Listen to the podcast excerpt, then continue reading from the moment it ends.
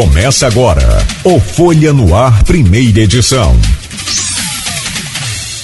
Segunda-feira, 25 de setembro de 2023. Começa agora pela Folha FM 98,3, emissora do grupo Folha da Manhã de Comunicação, mais um Folha no Ar. E vamos direto já cumprimentar aí o, siciliano, reconectado devidamente.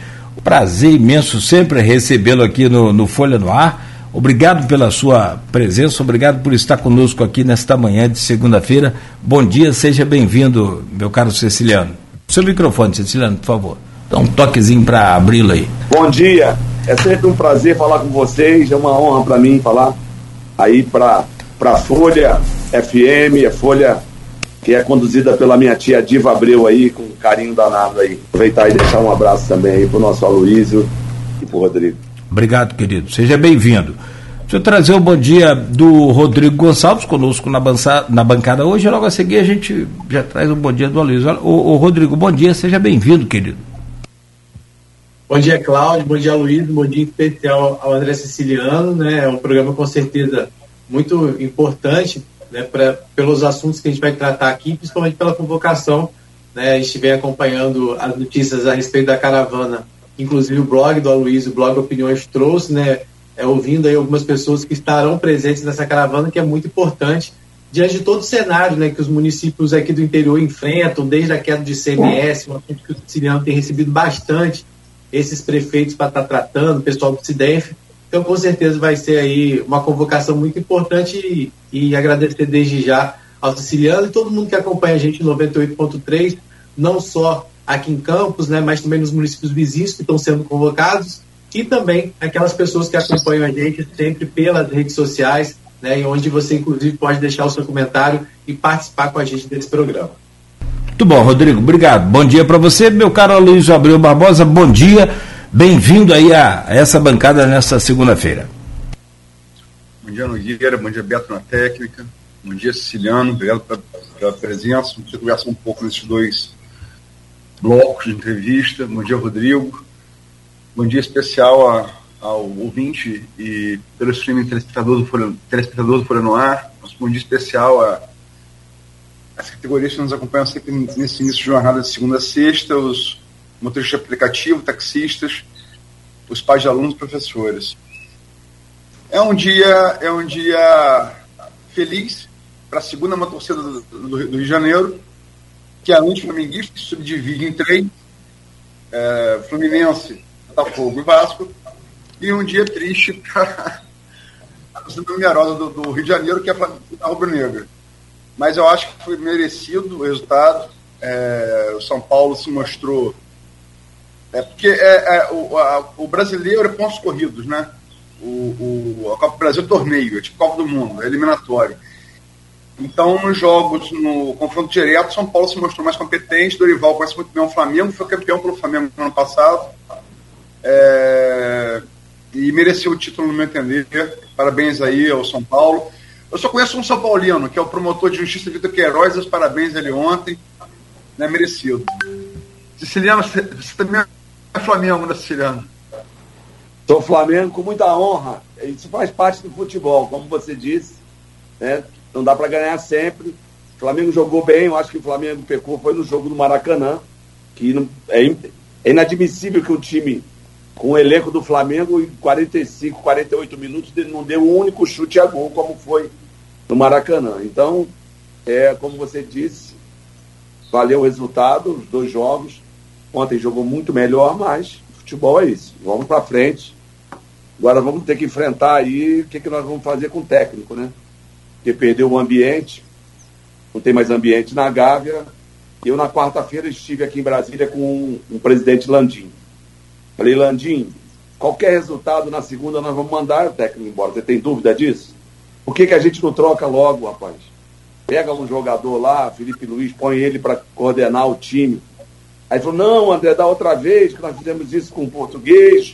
Primeiro jogo nós perdemos 2 a 0 é muito difícil. Eu falei, bota lá, não bota técnico nenhum, deixa um jogador, dois, organizando o elenco. Mas futebol, futebol, vamos, vamos para frente. Siciliano, é, futebol, a política tem, tem muita coisa, né? Marcos Braz, é, sendo tapa com torcida organizada, mordida. Eu, eu, li o BO, mordida na virilha. Eu não fiquei na dúvida se era briga ou se era sexo, né? Porque mordida na virilha é um negócio meio esquisito. Mas é, é vamos para a política partidária. É, recentemente morreu é, Dornelles, Francisco Dornelles, ex-governador do Estado, foi, foi da República, né? só, não foi, só não foi presidente. É, primo de primo, primo de Tancredo de Getúlio, tinha essa, essa linhagem do, dos lados, né? É, e Dornelles é, era um grande aforista também. Ele foi marcado por uma frase que sempre quando, quando eu falo de você, eu lembro da frase. É, se o PT fosse o PT do siciliano, eu me filiava ao PT. É, como é que está esse PT que, que Dornelles ah, definiu, definiu assim no governo Lula 3? Então, primeiro, é uma honra para mim estar aqui por Brasília, trabalhando no governo. Trabalho diretamente com o presidente, com o ministro Alexandre Padilha, e convivo ali com os governadores, governadoras, com os prefeitos e prefeitas. É, para você ter uma ideia, Luiz, nesses primeiros oito para nove meses, nós já atendemos aqui mais de 2.500 municípios. 2.500 municípios. Alguns desses municípios mais de uma vez. Todos os governadores eu atendi, falo semanalmente com todos. Sábado mesmo falei com todos, exceto governador de São Paulo, Tarcísio. Estava fora de ar, mas falei com o Kassab. Então, é, para mim é uma honra estar aqui na, na grande política, né? O Brasil inteiro. Agora, de fato, é, a gente tem um trabalho aqui de relacionamento, né, de tratar com, com governadores e governadoras, prefeitos, prefeitas, ministros, ministras, com a minha secretaria é de assuntos federativos, mas eu também faço, por vezes, é, atendimento a deputados, senadores. É, toda semana eu faço alguns, diariamente eu faço.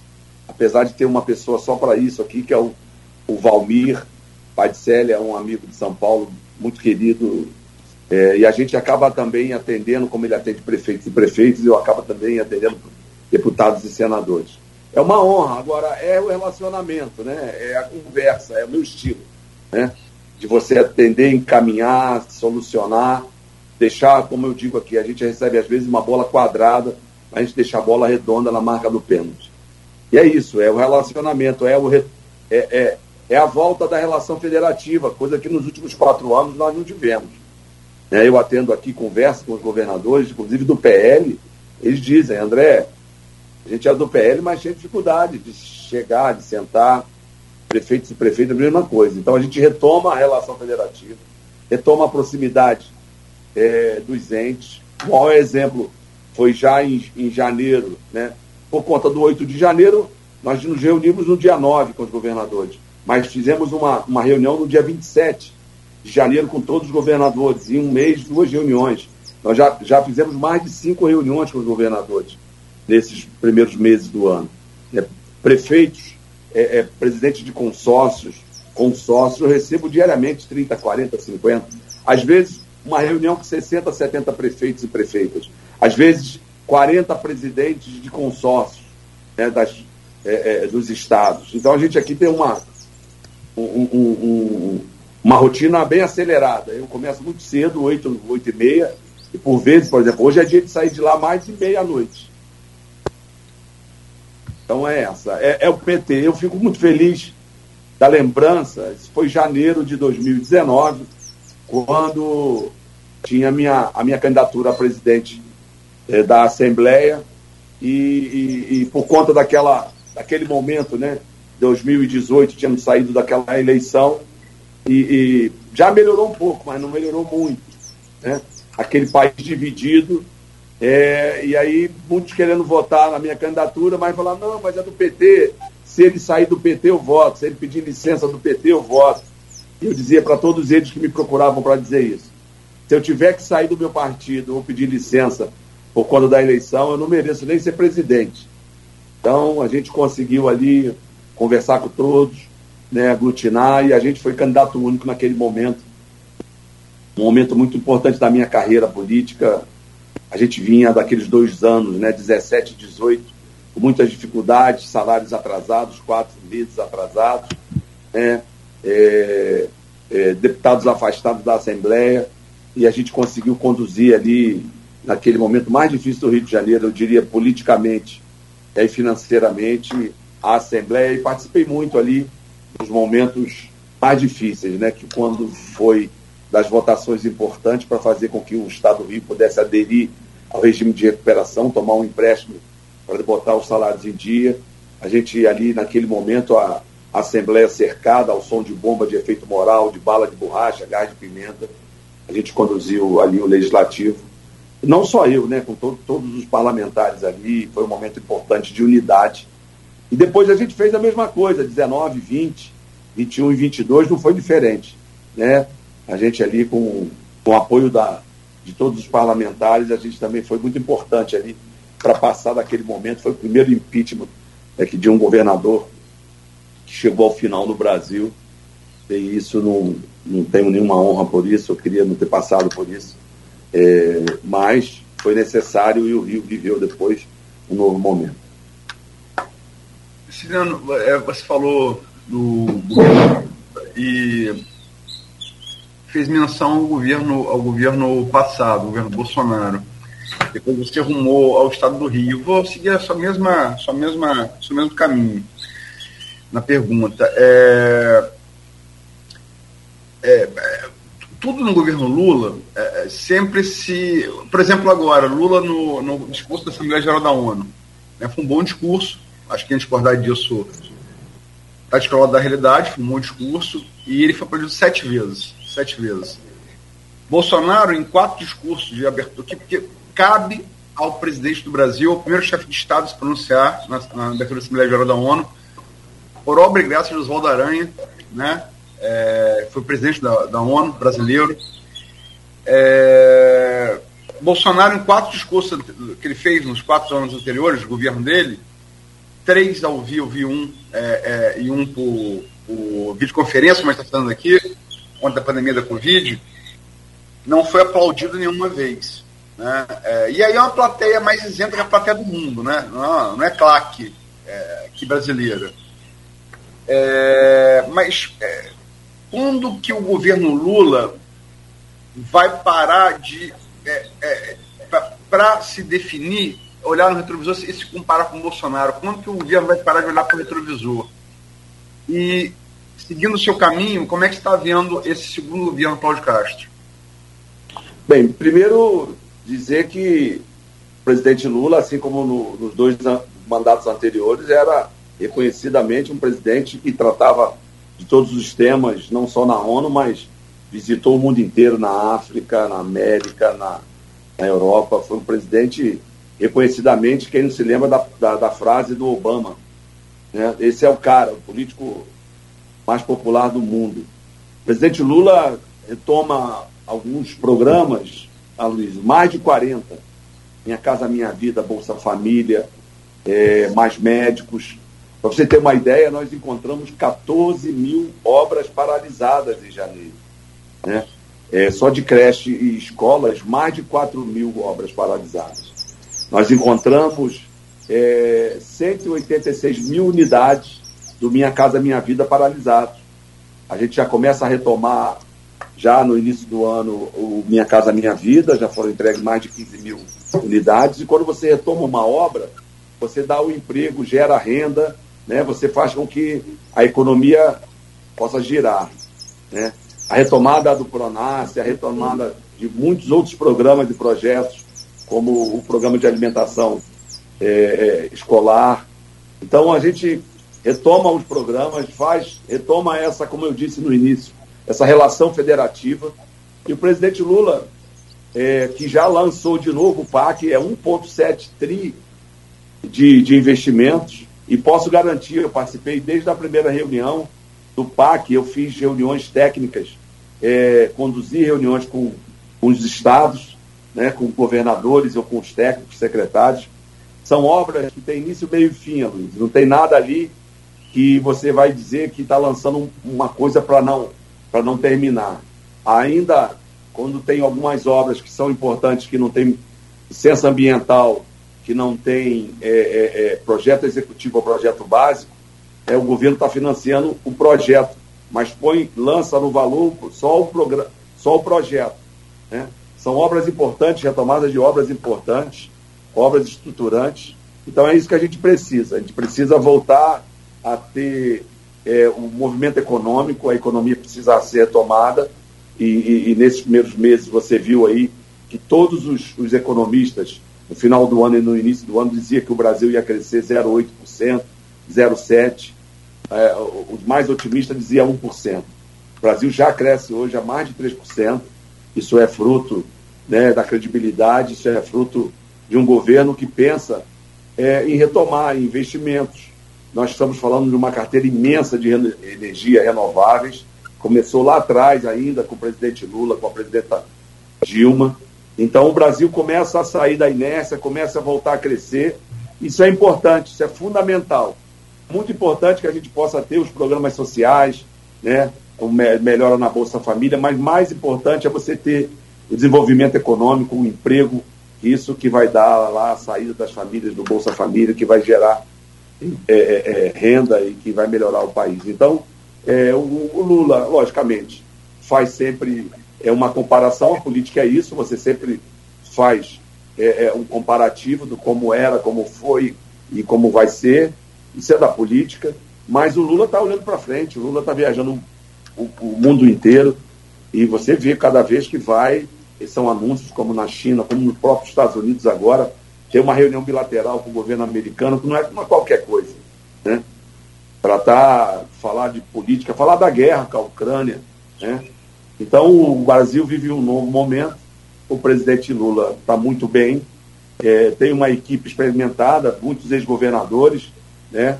Você pega lá o Dino, é, foi ex-governador, dois mandatos no Maranhão, você pega o Jerônimo, perdão, você pega o, o Rui, Rui é, dois, dois mandatos na Bahia, você, pega é, o ministro da Educação, dois mandatos no Ceará, você pega o Elton Dias, é, é, dois mandatos, é, todos esses governadores que eu falei elege, é, elegeram seus sucessores, então foram bons governadores. Então a gente com, começa a fazer com que a máquina comece a girar, começa a sair da inércia, e é isso, o Brasil precisa falar para o mundo, falar do meio ambiente, mas com desenvolvimento econômico e social, porque você precisa também cuidar das famílias que vivem, é, é, por exemplo, no norte.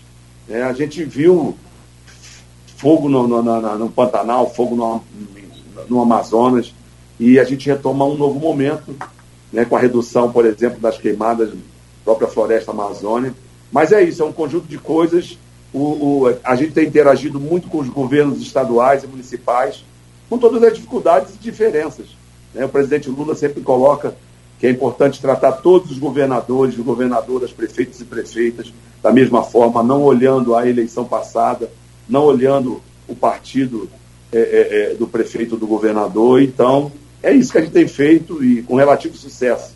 Como eu disse, a gente fala diariamente aqui é, com todos os atores, com os entes federativos, e é isso, a gente precisa retomar o crescimento, precisa melhorar a qualidade de vida do povo brasileiro, tirar muitos brasileiros, ainda é, da fome.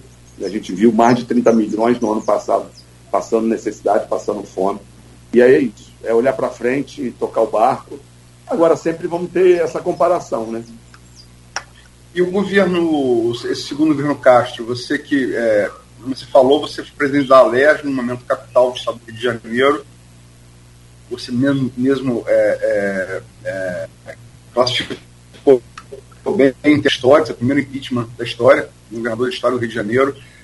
É, Castro assumiu Olheiro, vice, pouco conhecido foi eleito, é, é, foi reeleito, ele foi eleito vice-governador, mas foi eleito na chapa, né? Foi reeleito governador em turno único, que também não é, não é, não é algo banal, né?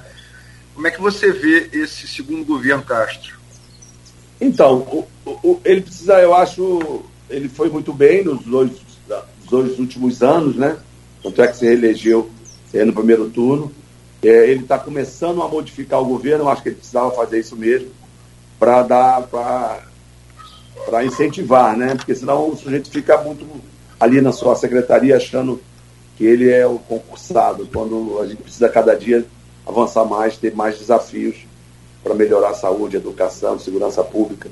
Ele tem um desafio, logicamente agora ele foi eleito e ele precisa e está fazendo, acho que é os últimos, as últimas notícias vão nesse sentido, fazendo uma troca em algumas secretarias para que ele possa imprimir né, sua marca. O governo precisa ter uma marca, que possa imprimir a sua marca e, e a gente deseja tudo de bom, Luiz. A gente torce para que dê certo. O governo federal está aqui à disposição, em parceria, estamos discutindo, discutindo coisas importantes para o Estado do Rio de Janeiro, é, indústria de petróleo e gás, a retomada do polo petroquímico, a Rota 4B, que é levar gás ali para a Baixada Fluminense, passando pelo, pelo Distrito Industrial de Santa Cruz, chegando ali a, a, a Itaguaí. é isso, a gente precisa retomar essas obras importantes, né? E a Petrobras tem um papel fundamental no estado do Rio de Janeiro, e a gente precisa cobrar mais da Petrobras. Isso é um exemplo. E precisa retomar a indústria naval, está muito tímido ainda. Tudo que tem de encomenda está fora do Brasil. Agora a Transpetro está tá anunciando a retomada de construção de, de novos navios. Isso é importante para a economia do Estado do Rio de Janeiro, pra, tanto para a economia do Brasil. Então é isso. Acho que o governo vai viver um novo momento. O Cláudio tem tudo para deslanchar, já fez isso bem nos dois últimos anos, de novo, tanto é que se reelegeu no primeiro turno. A gente torce para que tudo dê certo. E aqui no grupo de, de WhatsApp, meu caro Siciliano, tem uma pergunta da Silvana Venâncio, ela você já começou a, falar um pouco, mas acho que talvez merecesse até uma análise mais profunda, se for o caso. E ela diz aqui o seguinte: Silvana Venâncio é jornalista, mora em Bom Jesus do Itabapuana, está lá acompanhando a gente. Pergunto ao secretário André Siciliano, que sempre foi um estudioso do Estado do Rio de Janeiro, agora integrando o governo federal, como ele vê a atuação, a atual situação econômica fiscal do Estado. Ah, não, essa é a pergunta do Nicolas. Perdão, secretário. Perdão. A Silvana Venâncio diz aqui a seguinte pergunta: como que o senhor vê, já que Castro sempre foi condescendente com o governo do Bolsonaro. Como que você vê agora essa relação com o governo do PT? Então, então Silvana, é, como eu disse, né, o presidente Lula nos determinou que a gente tenha o mesmo atendimento para qualquer governador, seja do PL, do PT, do MDB, do PSD, sem olhar para a eleição passada, olhando para frente, para o futuro fazer o melhor para. Porque lá na ponta está a população, está né, tá o cidadão. Então, essa determinação. E, e é meu, nosso estilo, né, Luiz? Conversar com todo mundo, tentar o um entendimento, tentar para frente. O Cláudio fez uma campanha onde ele, em nenhum momento, atacou o presidente Lula, em nenhum momento. Ele fez a campanha dele, falando do candidato dele. E, diferente de muitos que fez uma campanha agressiva, ele fez uma campanha falando das propostas dele apoiando o candidato dele. Isso é da democracia, a gente tem que respeitar e olhar para frente. Vencer o presidente Lula, o Brasil vive um novo momento. Como eu disse, a economia tinha uma perspectiva de crescer, os mais otimistas, 1% no final do ano, no início. Estamos crescendo a mais de 3%. Então, o presidente está conversando com todos é, os governantes do, do, mundo, do planeta, e a gente precisa ter paz, a gente precisa é, voltar a crescer. A gente está saindo ainda é, de uma pandemia e a inflação no mundo ela foi tremenda no ano de 22, né? Isso está refletindo agora com juros altos. A gente precisa baixar esses juros mais ainda, porque você não pode ter uma inflação anualizada de 4,5%, 4,6%, com um juro real que estava 13,75%, agora 12,75%, mas ainda é muito, muito alto, quando alguns países do planeta estão é é, é, é, é, praticando juros negativos. Né? então a gente precisa ter o foco na economia, porque quando a economia vai bem, as famílias vão bem, né? estão comendo bem com os filhos empregados, estudando, é isso que a gente precisa. Voltar à paz, voltar ao ambiente da política, né? Fundamental é a política. E a gente viveu quatro anos aí de tensão, não é à toa aí do o 8 de janeiro, não, é, não foi à toa o, aquele, aquele dia, salvo engano, 12 de dezembro, dia da diplomação, né? Então a gente viu coisas que a gente não conhecia. A gente respeita a opinião de todo mundo, mas é umas coisas que a gente viveu aí nesse período e ainda estamos vivendo. A gente não conhecia muitas das pessoas que estavam ao nosso redor. Não é que tem que ser de esquerda, tem que ser de centro. Pode ter qualquer opinião. Pode ser lá qualquer opinião política. Agora, algumas coisas que a gente viu fora da política, né? Mas isso é do jogo, vamos para frente. É isso aí. Ciliano, vamos falar um pouco da caravana federativa agora, dia 28 e 29.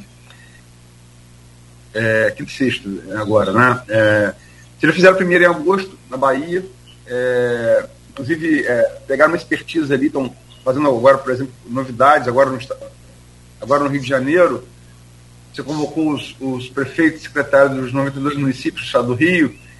E a, a partir da, da experiência da Bahia, vocês fizeram um, um, um, um manual de como, de como é, se levar e caminhar os pleitos. É muito importante porque é, todo município né, quer ter canal de interrupção com o governo federal, os ministérios, com os três bancos federais, muito importantes, Banco do Brasil, Caixa Econômica e BNDES. O que é esperar dessa caravana federativa de prática? Pro, e você conhece também o Rio de Janeiro, né? Se ele barra é, pela mas você, você foi presidente da Alerte, você conhece muito bem a, o, Estado. É, o que é, já confirmaram a presença Vladimir Garotinho, vai, prefeito de Campos, Carla Capuz, prefeito de São da Barra, Giane de Cardoso Moreira, é, Francimara Barbosa Lemos de São Francisco, vários prefeitos daqui vão. O que eles devem esperar?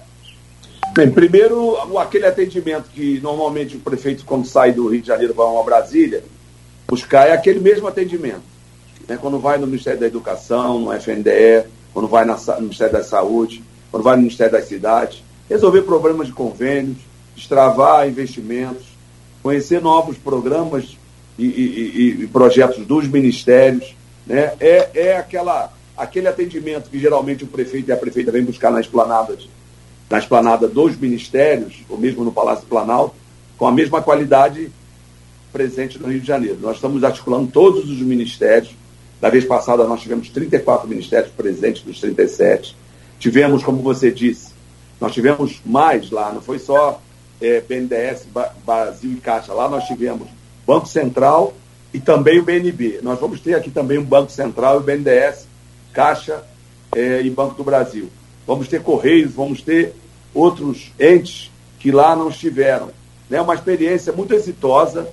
Nós recebemos lá de 417 municípios, Aloysio, nós atendemos 355 municípios.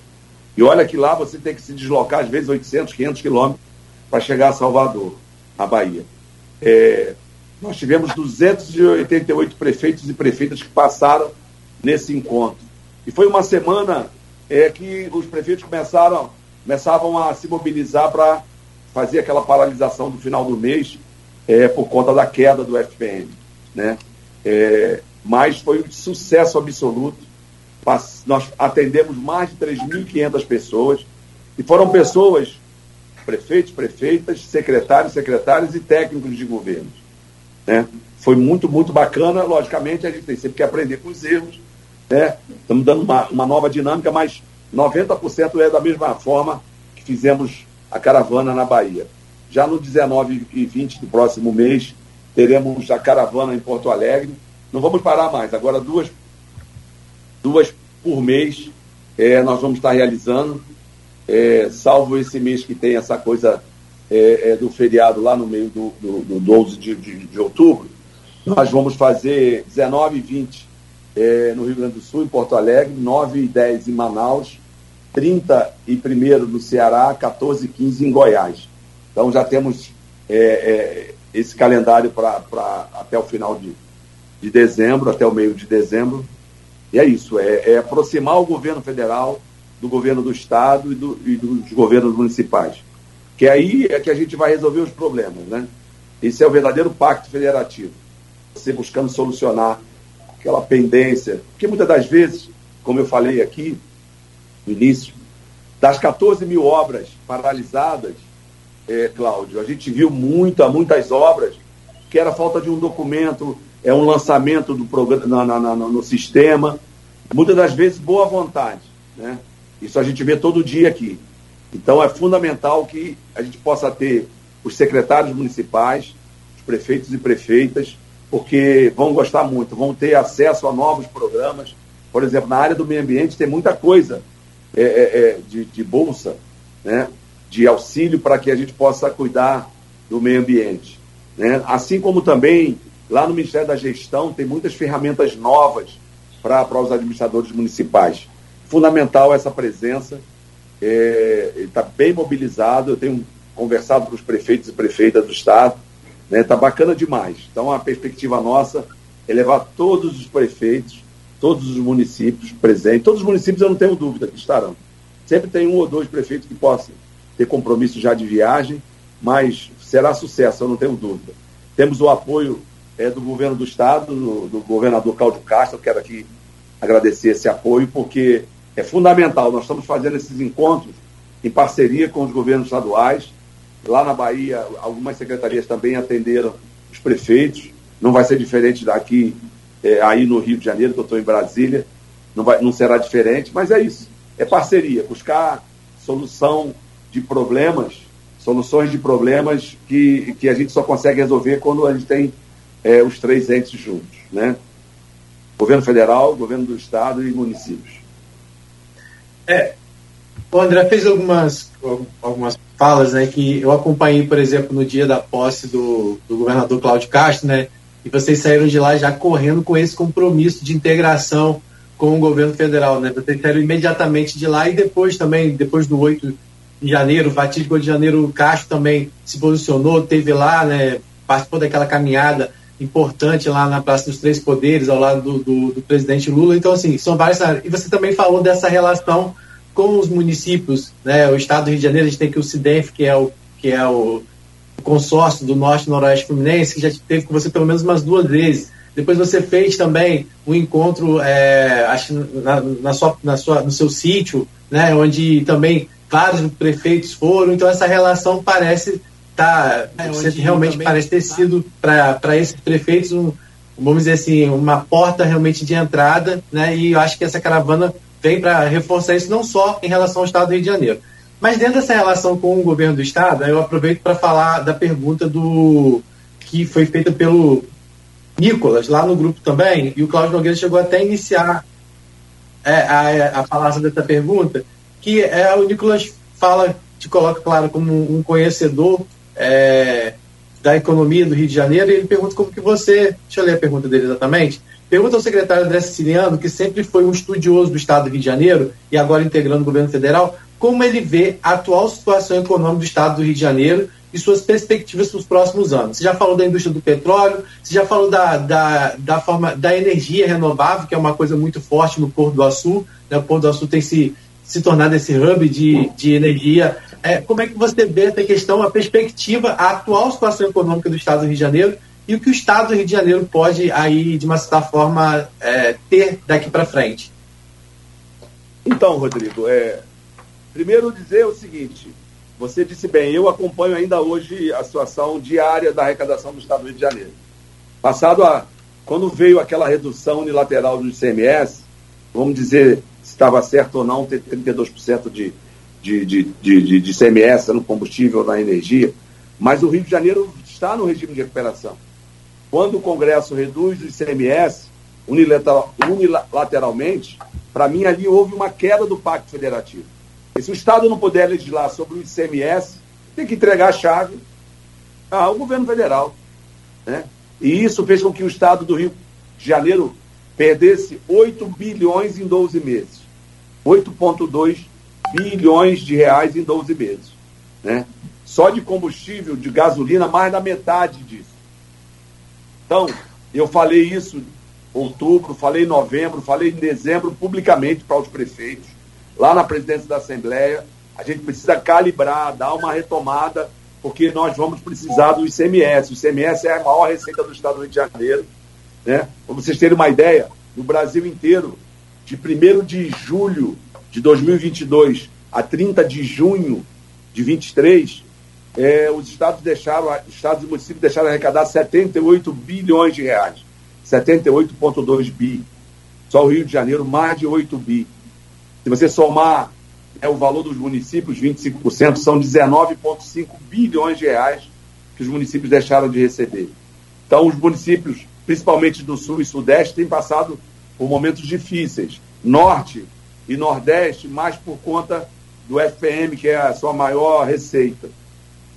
É, tem um, um, um, uma queda no FPM de julho, julho, agosto e setembro da ordem de 3,9 bilhões de reais é, nesse início de segundo semestre. Mas se você analisar o ano inteiro, ela ainda é positiva a arrecadação. Né? Mas o presidente Lula, por conta é, dos avisos do ministro Alexandre Padilha, porque a gente monitora né, os municípios, a gente atende diariamente aqui e a gente tem os alertas e oportunidades diários. É, o presidente Lula já anunciou que nenhum município vai perder, receber menos que o ano anterior, mas mais que isso, é, já destinou aí 2,3 bilhões de início para os municípios, 1,6 bi para os estados, por conta da queda também do FPE, é, acelerou é, a votação do PLP 136, que trata da compensação do ICMS, são 27 bilhões de reais é, de compensação aí, só o Rio de Janeiro vai ter 3,6 bilhões de reais, né? e a gente acredita que votando na primeira semana é, ou na segunda semana de outubro é, no Senado, a gente possa ainda, finalzinho desse mês, ter já algum auxílio é, em relação a FPM e ICMS para os municípios. É, a, a, a, a, economia, né, eu diria, a situação financeira, não a economia, a situação financeira é, do Rio de Janeiro, como eu disse, eu chamei, alertei, falei em relação ao ICMS, falei do perigo da gente poder. A estimativa na minha cabeça era da ordem é, é, de, de 10 bilhões de reais em 12 meses. Nós perdemos né, é, de, já de julho a dezembro, né, nós perdemos 4,8 bilhões de reais. Eu acertei os números, porque eu falava desde julho que o Estado ia perder 4,8 bi, 4,8 bi. Lembro bem, eu participei de algumas reuniões com secretários, e lá o secretário de Fazenda falou, não, será na ordem de 2 bi. Falei 4,8. Depois ele disse, não, 2 bi 800. Falei 4,8.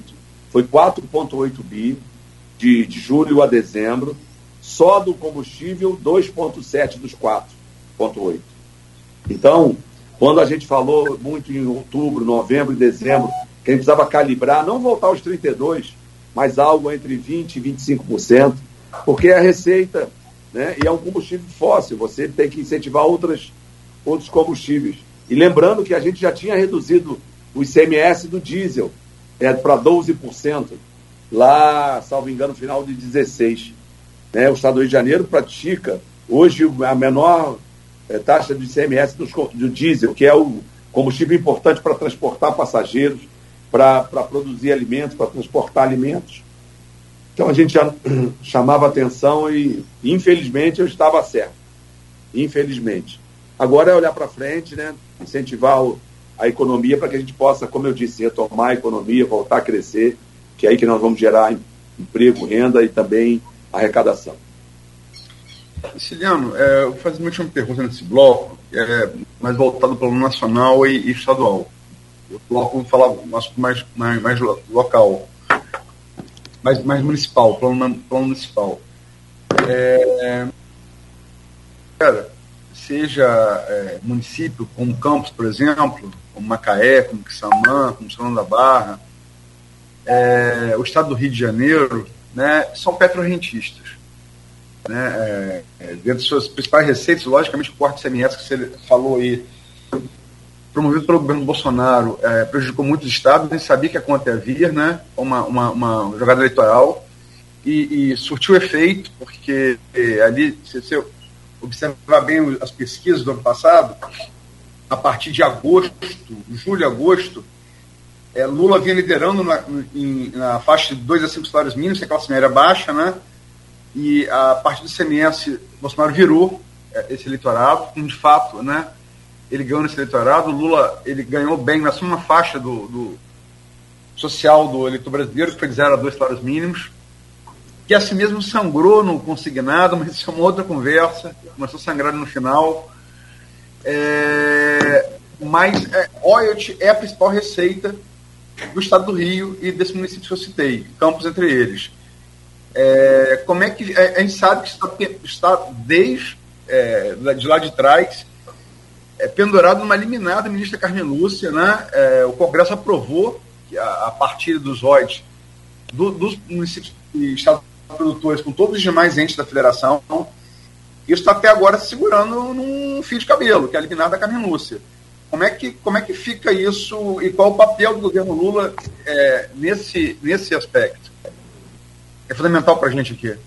Então, primeiro, é, como você disse, né? Como eu disse, foi uma quebra de pacto federativo.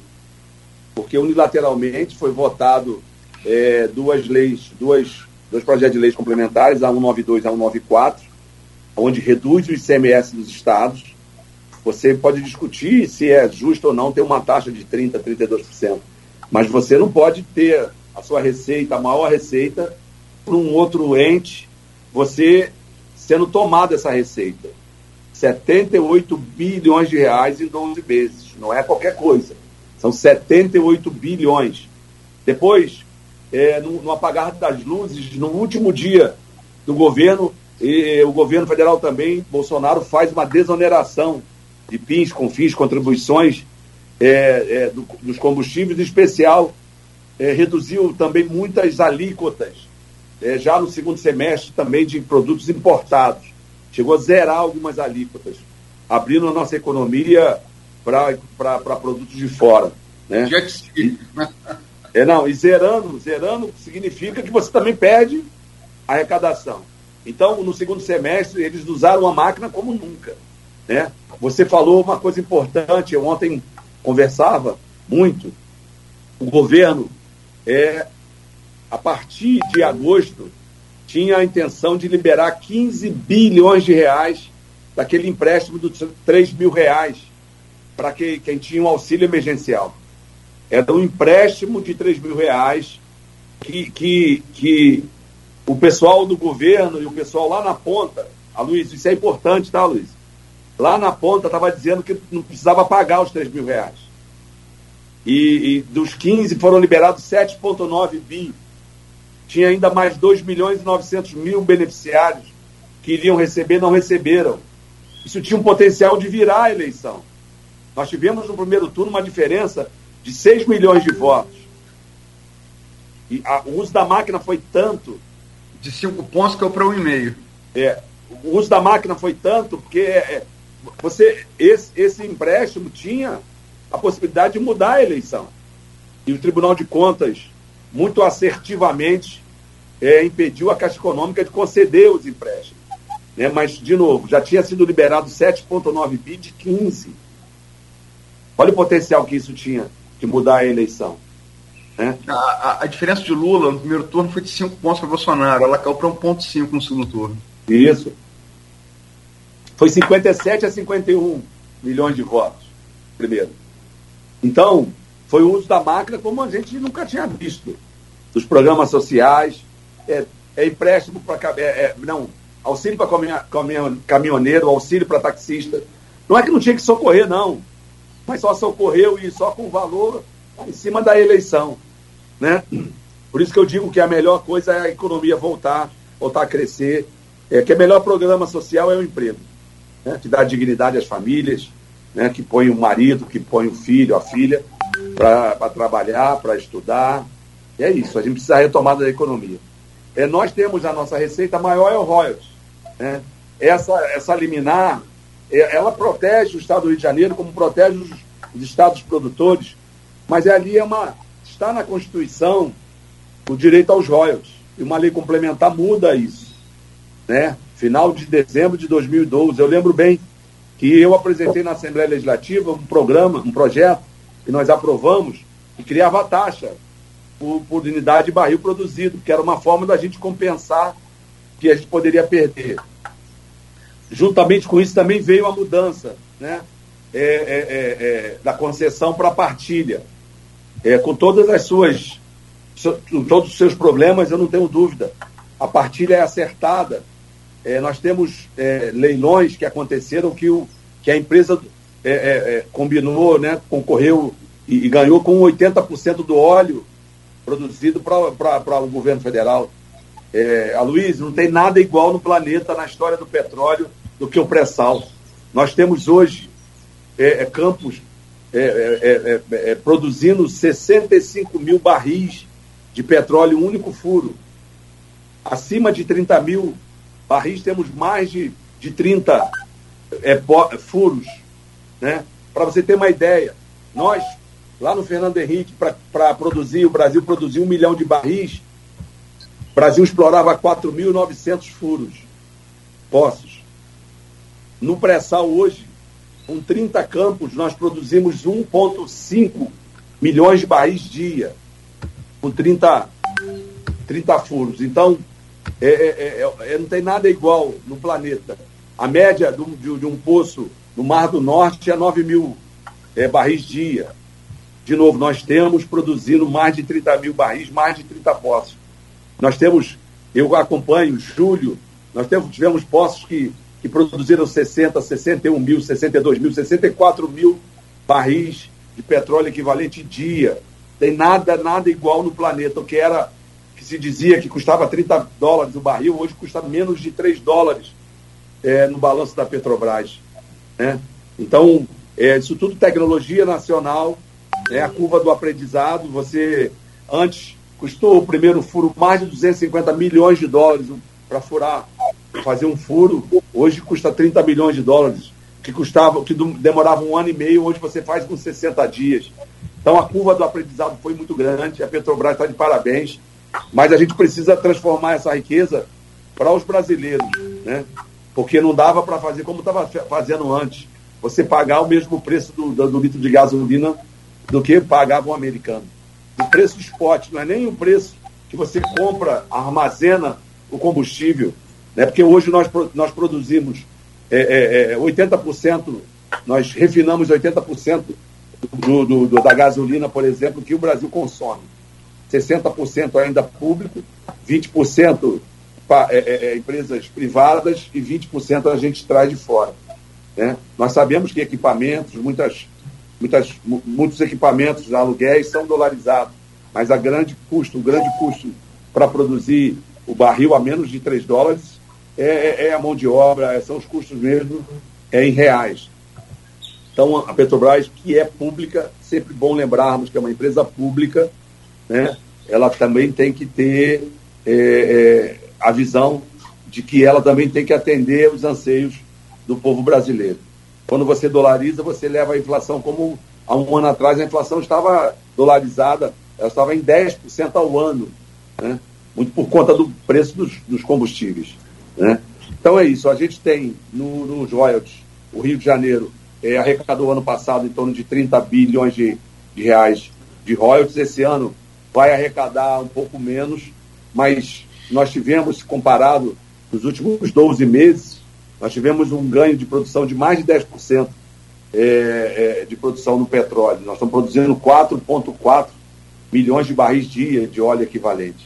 A gente precisa retomar, aí sim, nos campos maduros, no pós-sal, a produção, porque a Petrobras produzia aí a 14 dólares, 12 dólares o barril, quando produzia a 4, 3 dólares é, no pré-sal. Então, ela não ia deixar de produzir a 3 para produzir a 14. Por isso que ela fez esses desinvestimentos no pós-sal. E a gente precisa incentivar é, a retomada dos campos ditos maduros, porque em 2015 a bacia de Campos produzia 1 milhão e 900 mil barris. Hoje produzimos em torno de 800 mil, 900 mil. Menos 1 milhão de barris. Não, não é que, que o poço não teve mais vida, não teve mais óleo, é porque o interesse está voltado em produzir 50, 60 mil barris é, é, é, é, em um único poço, em um único furo. Né? Então, essa realidade, então, a gente precisa ter, olhar também para o pós-sal, para os campos ditos maduros.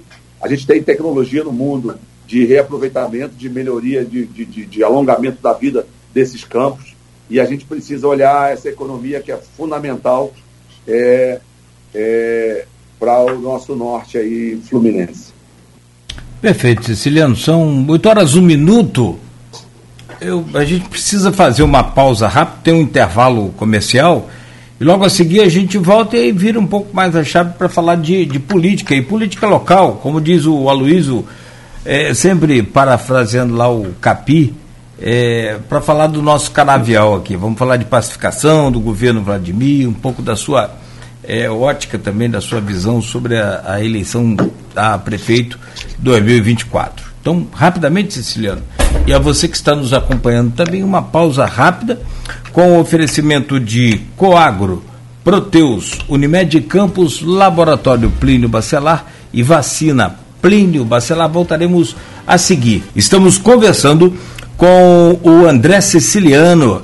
É, ele é secretário de Assuntos Federativos do Ministério das Relações Institucionais é o homem autor aí daquela emenda que liberou os 20 milhões de reais para a recuperação aqui do solar dos jesuítas. Mas o tempo é curto, deixa eu acionar aqui o, o Aloysio Abreu Barbosa, está na bancada com a gente, junto do Rodrigo Gonçalves, e já abrindo esse bloco aí, por favor, o Aloysio. Siciliano, você é, foi um presidente que marcou a era pós-Pisciani, né, da Alerj. E depois você, é, Rodrigo Bacelar, foi seu aliado ali na Alert, foi eleito presidente, né? E uma carreira assim, meteórica, Rodrigo no segundo mandato. O único deputado que tinha feito isso antes dele, estadual, foi Sérgio Cabral, né? É, deputado do segundo mandato, chega presidente da Alerj. Como é que você vê essa ascensão meteórica de Rodrigo e como é que você avalia a, a, a a gestão dele à frente da Alerj? Então, primeiro, ele aceitou alguns desafios né, nesse primeiro mandato. É, ele foi o relator de, de, de, de, momentos importantes. Não era qualquer um que ali que teria pegaria aquele o relatório para soltar os deputados que estavam presos, o relatório da cassação, entendeu?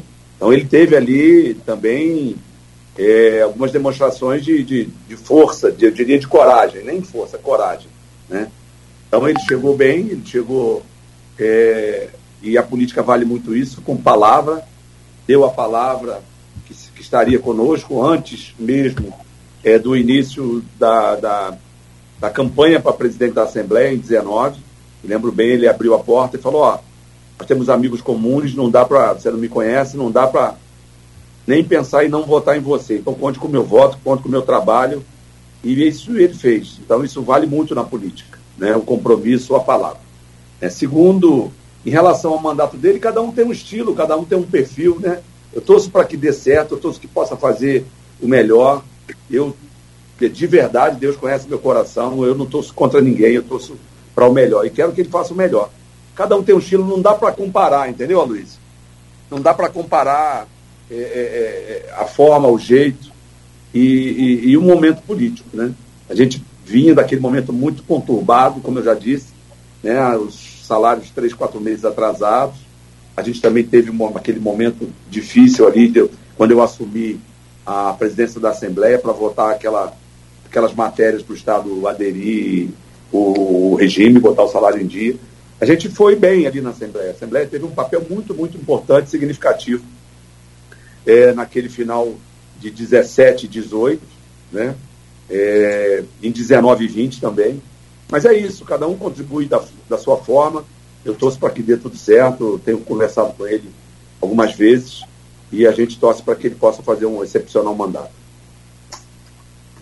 É, Siciliano, é, dentro dessa é, posicionamento da gente ter hoje aqui né, um representante do interior à frente da Assembleia Legislativa, isso tem, é, principalmente em relação a Campos, facilitou muito é, essa proximidade também é, da pacificação aqui no município. Ou seja, Rodrigo, uma figura é, à frente da Alerj, o prefeito Vladimir também, pelo histórico dele e pelo que ele proporcionou também ao Cláudio Castro nas eleições é, municipais aqui, nas, nas, nas eleições estaduais dentro do município em relação ao voto.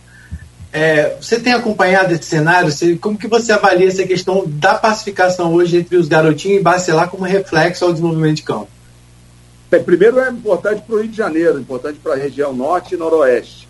É, eu trabalhei muito, 19 e 20, para essa pacificação. Infelizmente lá não foi possível, né? É, eu fiz isso o tempo inteiro ali. Dizia para o Rodrigo que ele estava muito grande para ele ficar arrumando briga à toa, né? respeitava a posição dele, mas eu tentei 19, 20 aproximar, tentei fazer o melhor.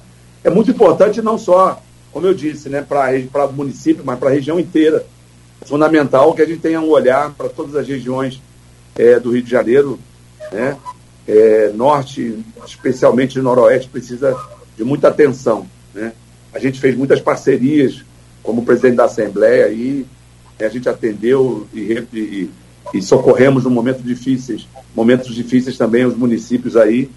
Né? Fizemos parceria é, é, com, com, o município de Campos, fizemos parceria com a UENF em relação também àquela fazenda antiga lá.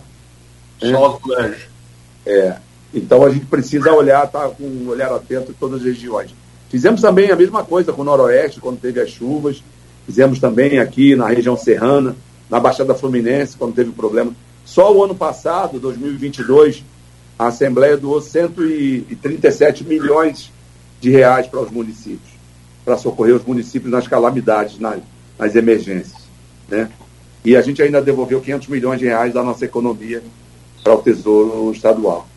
Então, o, o, o presidente da Assembleia tem que ser aquele que vai contribuir com todas as regiões, que vai conversar, dialogar, respeitando as posições políticas, isso é do jogo político, né? Mas a gente torce para que ele possa fazer o melhor aí, que possa ter paz, Campos. Porque tendo uma harmonia aí, o município vai voar. Siciliano, é, ele, as eleições costumam, costumam estar interligadas, né? É, e se fala muito, se fala muito. Se, se você for acompanhar, seguir as pesquisas, e eu, as feitas nesse ano eu olhei todas, na íntegra, de Campos e do, da cidade do Rio de Janeiro, você tem dois francos favoritos que são os atuais prefeitos. Né? Eduardo Paes, no Rio, é, virtual candidato à reeleição, e Vladimir Garotinho em Campos. Todos os pesquisas apontam o favoritismo deles. E é, se fala nos bastidores, você é um expert nos bastidores, né, é, que se Pai se reelegendo em turno único e Vladimir, eles se cacifariam para 2026. Pais, cabeça de chapa, Vladimir talvez compondo uma chapa com, é, com apoio de Castro, compondo chapa com, é, com vice, talvez um cara, um cara vindo do interior. Como é que você vê essas eleições nesses dois municípios, é, cidade do Rio de Janeiro, em Campos, e como é que você, é, se você faz essa projeção de 2024 como degrau para 2026? Bem, eu, acho que o Paz tem um foco em 26. Vai passar por 24 olhando 26. Eduardo Paz tem muito futuro. Eduardo Paz é jovem, é competente, é trabalhador, assim como o Vladimir. É, mas o Paz faz da eleição de 24, faz a eleição de 24 olhando para 26, eu não tenho dúvida. E para 26 não só para governador do estado. Ele tem é, é, é, possibilidades outras, não só para governador do estado. Então vamos aguardar. Em relação ao Vladimir, a gente respeita muito o Vladimir, tem um carinho por ele, e foi deputado federal, tem uma experiência, né? Eu não sei porque 2024 nós vamos ter muitas variáveis. Né? Nós, o, na minha cabeça, o governo vai ter um candidato na capital. Na minha cabeça, é, esse candidato possa, pode não ser o do PL, né? pode ser de um aliado. Né? Pode ser do União Brasil, pode ser do PP. Né? E acho também que o PL terá candidato na capital. Terá um candidato é, com possibilidades, um candidato competitivo. Lembrando que o Flávio Bolsonaro colocou como candidato, depois deu uma recuada. Braga Neto se colocou como candidato e deu uma recuada. É, vamos aguardar. É, isso é um jogo de xadrez. Mas eu não tenho dúvida, o Eduardo Paes larga muito, muito bem, vai ter o apoio do presidente Lula, vai ter o apoio do PT. Então é isso, ele vai é, correr 24 olhando para 26 tem apoio de Lula, mas a matéria do Globo ontem disse que ele está brigando, brigando a beça com, com a esquerda e com, e com o PT. Inclusive citou o deputado Lindbergh, né? Matéria do Globo de ontem. É, essa relação está pacificada, de paz ou não? Ou como é que vai ficar a relação de paz com a esquerda? Não, o PT é plural, né? A gente conhece o PT, você conhece bem. O Lindbergh, desde sempre, diz que, que prefere outra candidatura, mas é a opinião dele. É, o PT está no governo municipal, o presidente Lula é grato ao Eduardo Paz é, pela eleição do ano passado. E é isso, a eleição você constrói, né? Você vai construindo uma eleição olhando para outra. Eu não tenho dúvida, a chance da aliança com, com o Eduardo Paz é imensa. É, eu acho que o Eduardo tem preferências é, de aliados outros para ser, ser vice, né? Mas a eleição vai se dar o ano que vem, eu acho que isso vai estar definido maio, junho, essa chapa para a capital. Dentro dessa questão do apoio do PT, a gente tem visto já algumas movimentações. O próprio Alexandre Padilha já fez algumas reuniões no Rio, onde é, colocou algumas cidades como estratégicas para a presença do PT. É, o PT, algumas cidades são. É, PT ano passado, só, na última eleição municipal, só fez Maricá, né, não fez mais nenhuma prefeitura no estado do Rio de Janeiro. Aqui em Campos já se fala de uma candidatura do professor Jefferson né, a possibilidade de ser o professor Jefferson candidato do PT aqui no município. É, como é que está isso? Essa questão, da, como que o PT vai conduzir esses pleitos é, municipais e aqui em Campos, principalmente? Então, eu, eu tenho acompanhado o grupo que está discutindo eleições de 24 no PT, a presidenta Gleisi, com os líderes, eu participei já de duas reuniões. É, primeiro, nós vamos estar com os nossos aliados, que ficaram conosco na eleição passada. Nós vamos estar juntos é, fazendo contraponto, porque a eleição de 24, a exemplo do que o Eduardo Paz está olhando, nós também estaremos olhando. Né? Nós vamos olhar, porque você, primeiro, não tem que que estar tá sempre do lado de quem vai ganhar. Você precisa construir. Né? É, e nós sabemos que o PT vai melhorar muito no estado do Rio de Janeiro. Mas melhorar muito é o quê? Ter cinco, sete prefeituras? Nós vamos melhorar, pode, pode ter certeza aí. Tá? É, vamos, vamos ter candidatos competitivos na Baixada Fluminense, vamos ter algumas outras alianças é, por todo o estado do Rio de Janeiro. E a gente tem lá Maricá, que é um exemplo de políticas públicas. Né? E a gente precisa garantir ali a eleição lá do, do Quaquá, né? porque é, é o nosso cartão de visita, o cartão postal do Partido dos Trabalhadores, respeitando sempre, né? Porque você na política você tem um primeiro turno, tem um segundo turno, você faz composições olhando para frente, né? É, então é fundamental esse olhar. O PT está olhando para todos todos os estados brasileiros. Vamos melhorar muito no Nordeste, vamos melhorar muito na Bahia, né? É, e muitas das vezes o PT tem o governo do estado, tem o governo do estado três, quatro mandatos seguidos, e não tem o prefeito, por exemplo, da capital. Tem que ter grandeza também, aonde tem força de somar. Mas a gente precisa ampliar, e o Sudeste é fundamental. São Paulo, a capital, o, o Fernando Haddad e o presidente Lula, eles ganharam na eleição de 22, perderam no interior. A gente precisa melhorar muito no estado do Rio de Janeiro melhorar muito em Minas Gerais. Minas Gerais foi o Photoshop ali, foi pouca diferença. Nós vamos melhorar muito agora em 24, não tenho dúvida em Minas.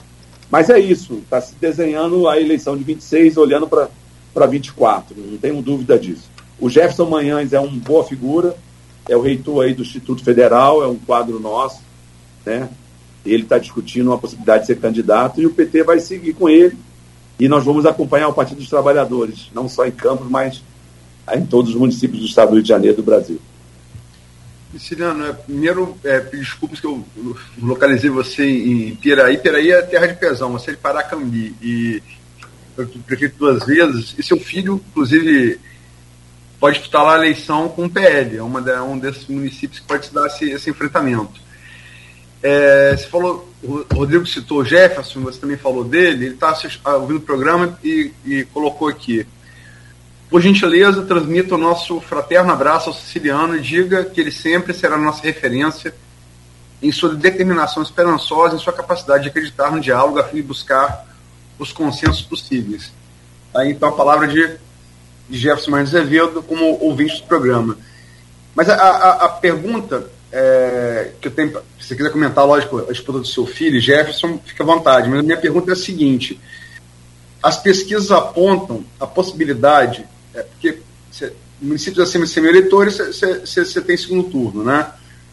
É, segundo é, reza a nossa Constituição, de 88. É, mas você tem a possibilidade, as pesquisas apontam isso, de pais e de Vladimir definir a eleição em turno único. É, como é que você projeta isso? Você vê essa possibilidade? Você acha que isso, isso pode acontecer? Tudo, tudo, é possível, né? Mas a eleição não dá para dar. Temos aí um ano, né? Para a eleição, estamos no final de setembro. Não dá para colocar assim que. É, é, sempre muito difícil, né? É o meu filho. Eu não queria que ele fosse candidato a deputado, de jeito nenhum. Queria que ele terminasse a faculdade e meu sogro e minha esposa me convenceram. Agora é o contrário. Eu quero que ele seja candidato em Paracambi. Está muito bem, muito, muito bem, né? Com seis candidatos, ele passa de 50% intenção de votos. É, é, é até uma surpresa, mas não dá para dizer que a eleição está definida, né? Não dá para dizer que lá só tem um turno, logicamente. É, não dá para dizer que está dado. Então, a eleição é perigosa, a gente precisa trabalhar, precisa estar tá pegando, conversando com os eleitores, fazendo compromissos, né? E é isso. Eu acho que tudo é possível na eleição, mas não dá para dizer que fulano A, B ou C vai ganhar no primeiro turno. Né? De novo, nós vamos estar na aliança com o Eduardo Paz, não tenho dúvida, na capital. O presidente Lula quer isso. Né? Em Campos, logicamente, tudo pode ser conversado, mas nós vamos acompanhar o que o partido definir com o Jefferson. Né? E a gente tem que construir, como eu disse. A eleição não é só vitória, como ontem o nosso Flamengo, né, Luiz? Né? Se a pessoa fosse campeão todos os campeonatos, todos os anos, né?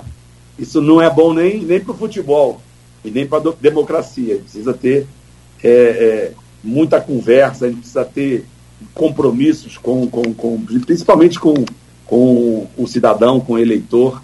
Mas é isso, eu acho que a gente tem que olhar 24.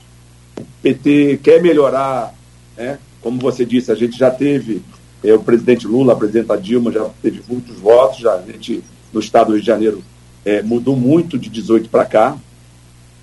É, e a gente precisa estar atento, a gente precisa trabalhar, a gente precisa. Nós já chegamos a ter 12 prefeitos, hoje nós temos um único prefeito. Mas lembrar também, Luiz, que em 2000, a única prefeitura eleita também do, do estado era a prefeitura de Paracambi. O único município que o PT elegeu, dos 92 em 2000, foi Paracambi. Fomos nós, entendeu? E ele precisa construir isso. Construir isso é valorizar os nossos quadros, está é, tá discutindo política com os filiados, a gente fazer a aliança onde for possível, né?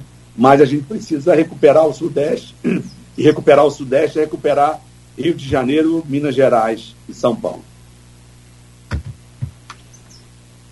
Tem aqui, é, deixa eu só transmitir aqui, o Teseu Bezerra, presidente de perto, também está vendo o programa, mandou mensagem aqui. Mande um grande abraço ao amigo André, um verdadeiro petista que, assim como o presidente Lula, sabe dialogar e gerir com as diferenças. Composição fundamental na política e na democracia.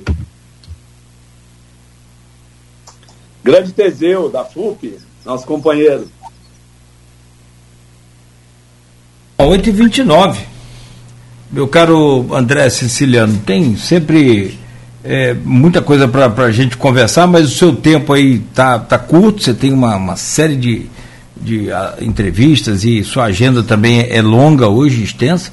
E a gente já quer começar a te agradecer por hoje aqui. Deixa eu trazer o, o Rodrigo é, para fechar com a gente aí essa, essa participação dele. Logo a seguir também o Aloysio e a gente já vai agradecendo a você. Rodrigo, por gentileza. Agradecer o André Siciliano, é, pedir a ele que reforce aí depois o convite para que os prefeitos estejam presentes na caravana, falar direitinho o dia, horário, onde vai ser esse grande encontro. Boa. Né? E tem uma pergunta também feita lá no grupo pelo Zé Vitor, meu conterrâneo lá de São Joanense, hum. que fala, presidente siciliano, quais as principais movimentações do PT no Estado, você já falou, e quais seus planos para o futuro? Volta para a LERJ, Senado, Câmara Federal? É a pergunta que ele faz lá, mas eu agradeço desde já ao siciliano aí pela participação aqui no nosso programa. Obrigado, Rodrigo. Eu sigo dizendo que eu serei candidato ao Senado 2026, se for a vontade do meu partido, logicamente. Sou soldado e vou fazer lá o que decidir a direção do meu partido. Tudo bem. Para fechar aqui, meu caro Siciliano, vou trazer o, o Aloysio também para fazer o encerramento com o senhor. Tem uma pergunta aqui do Geraldo Pudim, lá no grupo de WhatsApp. Ele diz aqui, olha, muito importante entrevista esclarecedora. Minha dúvida é sobre o regime de recuperação fiscal do Rio de Janeiro em relação à situação econômica do Rio. Algum risco de ruptura? Um forte abraço ao amigo André Siciliano Pudim. Grande Pudim, grande Geraldo. Não, eu não, não acho que tem nenhum risco de ruptura, não. Eu acho que é o momento de fazer uma repactuação, né, de trazer é, para a mesa, discutir em alto nível, para que a gente possa melhorar esse regime de recuperação com os compromissos né, de reduzir dívida, de, de cortar custos, de ter uma máquina mais azeitada. Mas eu acho muito importante porque é o momento de você repactuar. Né? Tinha umas regras que você não permitia você contratar, você não repor aquele servidor que saiu da segurança, da saúde da educação. A gente modificou a lei lá na, na, na LERJ, a gente acertou muita coisa, porque se fosse a vontade do governo federal, uhum. os servidores não teriam nenhuma, é, nenhum realinhamento salarial, né? É, porque ficou de 14 até 17 sem, sem, sem nenhum aumento, depois assinamos o regime, né? E aí eles queriam estender o regime sem nenhuma, é é, é, é, sem nenhuma atualização salarial. A gente discutiu com o governador Cláudio, a gente discutiu com os líderes na Assembleia, a gente garantiu a correção pelo IPCA e garantimos o, a, a, a aquela inflação acumulada de setembro de 17 a 31 de dezembro de, de, de 21. Né? A Assembleia foi fundamental, porque eles queriam tirar direitos dos servidores, a Assembleia garantiu ali é, não só é, a correção do IPCA, não só o acumulado daquele período, mas também uma lei de proteção social para a Polícia Militar, para os bombeiros, para a Polícia Civil, nova lei orgânica, muito fruto ali daquele trabalho dos líderes, daquela condução lá frente à Assembleia, para garantir ali um novo momento para os policiais, para os bombeiros, para os policiais civis. Né? A gente garantiu ali a possibilidade das vacâncias na área da saúde, educação e segurança, mas o que eles queriam era acabar com o serviço público. Eles queriam fazer um ajuste tão duro, tão duro, que você ia ter que cortar 11% ao ano, como nós fizemos lá a média é, dos últimos três anos para 21, para 18. Eles queriam que a gente reproduzisse a média de corte é, de folha que nós fizemos na Assembleia, que foi 19, 20, 21, média de 11%. Então ele queria, nos próximos nove anos, que a gente cortasse 11% ao ano. Só o legislativo. A gente ia acabar com o legislativo. Sim. Então, tem um momento positivo que possa sentar à mesa com a Fazenda, né, com o governo, com o presidente Lula, para que a gente possa rever alguns pontos da lei de responsabilidade. Eu acho que o pior já passou, agora é olhar para frente, corrigir uhum. e acertar o que a gente precisa fazer. Muito bem. Meu caro Luiz Abreu Barbosa, te agradecer desde já e pedir você também para fazer o fechamento aí com o Siciliano, por favor. Agradecer ao Siciliano pela entrevista, é, libera ele, ele está com agenda corrida. O governo federal, sempre agenda muito corrida, né? É, e reforçar o que o Rodrigo falou, é, que ele faça chamamento aí, é, todos que estiverem nos ouvindo, no Norte no Oeste Fluminense, a caravana federativa. Obrigado, Siciliano. Então, obrigado Aloysio, obrigado Cláudio, obrigado Rodrigo. É sempre bacana aqui estar com vocês aqui. Vocês têm muita audiência no Norte e Noroeste, todo o estado do Rio de Janeiro. É, eu estou à disposição, sempre que me convocarem, eu estarei presente. É, reforçar isso, na próxima quinta e sexta-feira, 28 e 29, nós vamos ter a presença de todos os ministérios, dos bancos públicos, ali na Cidade Nova, ali no antigo Centro de Convenções Sul-América, o, o mesmo atendimento, a mesma qualidade que um prefeito, um secretário, uma secretária buscam é, é, é, é, semanalmente em Brasília, vamos ter a presença e essa, esse atendimento aí no, no Centro de Convenções Sul-América. Mais uma vez agradecer o apoio do governador Cláudio Castro a realização desse encontro. É um encontro poderoso, muita potência, vocês vão ver. Espero vocês lá também cobrindo. É fundamental ter o governo federal governo do Estado e governo municipal unidos para buscar a solução dos problemas. Porque, é, como aquele velho chavão, né? Ninguém mora na União, ninguém mora no Estado, todos, todos nós moramos no município.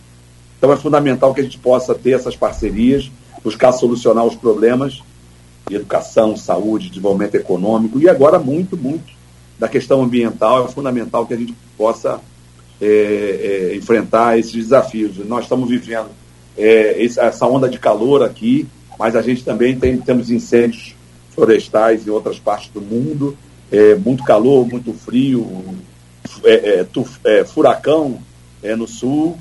Então é fundamental que a gente possa ter atenção ao meio ambiente, a gente possa buscar amenizar o efeito estufa. A gente vive um, um novo momento, né, como a gente já falou no início, é, o próprio presidente Lula conversando com, com, com os líderes do mundo, falando de, de, de, de energia renováveis, falando de proteção às florestas, mas também olhando o cidadão que mora, que habita essas florestas. Então é isso. Agradecer mais uma vez a direção da Folha, em nome da minha tia Diva. Muito, muito agradecido aí pelo carinho. Muito obrigado a Luiz aí, em meu nome. E é isso. Quinta e sexta-feira, Caravana Federativa, presença de secretários, secretárias, prefeitos e prefeitos, lá no centro do Rio, para que a gente possa estar tá, tá exercendo esse pacto federativo, né, exercendo essa federação que é o Brasil, uma federação é, de autonomia e cooperação. Então, muito, muito obrigado aí por esse espaço. Obrigado, é, é, Cláudio, obrigado, Rodrigo, obrigado é, o nosso Aloysio. Muito agradecido. Se eu fosse prefeito, no, no, porque diz que prefeito anda com pires vazio, né? Quando vai a Brasília. Se eu sou prefeito na oportunidade dessa, eu iria com a bacia logo de vez, para aproveitar, né?